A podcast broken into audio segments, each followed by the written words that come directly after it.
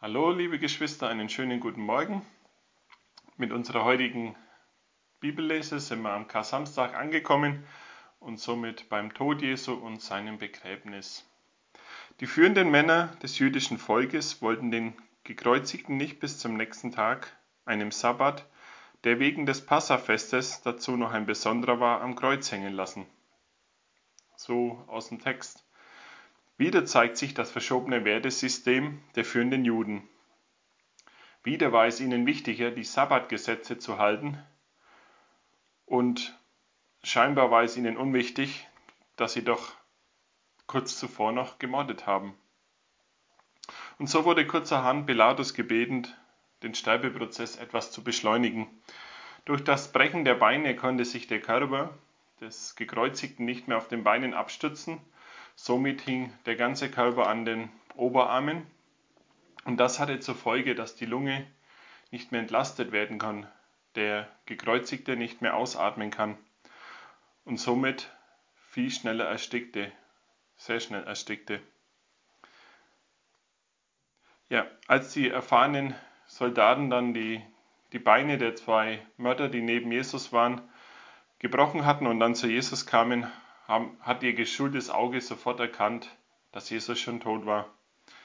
Und ich weiß es jetzt nicht, ob es eine weitere Bosheit eines Soldaten war oder ob es deswegen sein muss, musste, dass man auch heute noch die Skeptiker von Jesu Tod überzeugen kann. Aber auf jeden Fall sticht der Soldat mit seinem Speer gezielt mitten ins Herz. Blut und eine wässrige Flüssigkeit, lesen wir, kommt aus Jesus heraus. Nach heutiger medizinischer Sicht spricht das dafür, dass der Herzbeutel im Todeskampf sich mit Wasser oder mit einem Sekret füllte und zusätzlich zu den Atembeschwerden und den, den geschundenen Rücken und den ganzen anderen Schmerzen, die Jesus hatte, noch den Herzdruck erhöhte und somit ein Herzstillstand herbeiführte. Jegliches nur denkbare körperliche Leid musste der geschundene, geschlagene, zerfetzte Körper unseres Heilands ertragen für mich und für dich. Jesus starb, als die Lämmer für das Passafest geschlachtet wurden. Wie in Mose von Gott vorgeschrieben, darf diesen Opferlamm nicht einem Knochen gebrochen werden. So wurde auch Jesu Beine, dem vollkommenen Opferlamm Gottes, für die Sünden der Welt die Beine nicht gebrochen.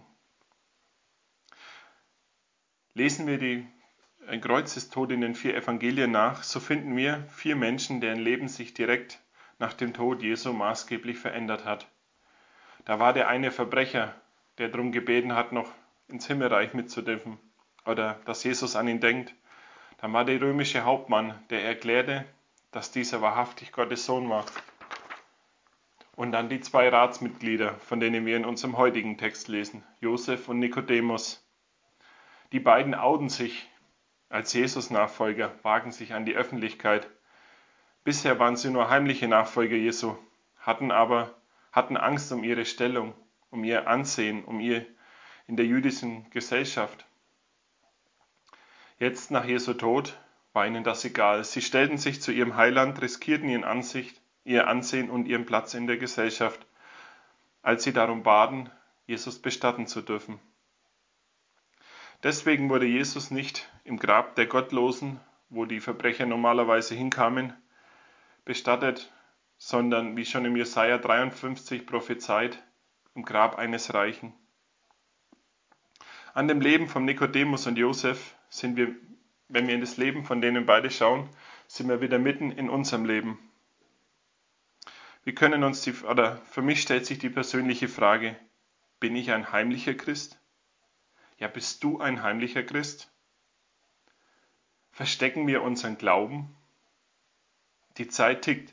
Josef und Nikodemus hätten im Nachgang bestimmt gern für ihren Herrn noch anderes getan, sich in der Lebzeit für ihn eingesetzt. Doch schnell kann es vorbei sein. Ungetanes bleibt dann ungeschehen. Lasst uns noch heute losgehen und unseren Glauben verkünden. Wir haben die großartigste Botschaft zu verkünden. Morgen feiern wir die Auferstehung unseres Herrn. Es ist die Freiheit. Gerade wie sich der Körper oder wie sich unser, unser Wesen in dieser Corona-Zeit auch danach sehen, wieder raus zu dürfen, wieder frei zu sein. So sehr sehnt sich auch unsere Seele danach, nach der ewigen, nach der echten Freiheit. Und wir kennen sie. Wir als Christen kennen sie und wir dürfen sie verkünden. Welch eine Freude.